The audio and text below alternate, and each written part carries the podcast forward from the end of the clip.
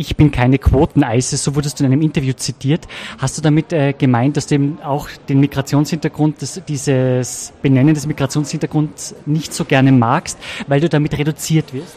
Man wird absolut reduziert und ich finde, dass äh, nach einer 40, 50-jährigen Migrationsgeschichte, ich bin keine Zurgraste, ich habe es mir nicht ausgesucht, äh, ich bin hier fast geboren und ich kenne nur dieses Land, ja, sonst keins von dieser Nähe. Ich habe nirgendwo anders gelebt und deswegen finde ich dieses äh, Wort und diese Benennung und dieses äh, ethnische in etwas in eine Gruppe hineingesetzt werden und dort nie wieder rauskommen, ich finde das nicht richtig. Ja. Und das ist auch etwas, wo, wo viele junge Menschen aus der zweiten oder dritten oder vierten Generation mittlerweile auch sich oft in genau diesen Berufen nicht sehen können, weil sie erstens am Bildschirm das oft nicht zu sehen bekommen, auch in Spielfilmen, in Fernsehserien und so weiter. Also dieser Teil der Gesellschaft spiegelt sich nicht so oft wieder in den Medien.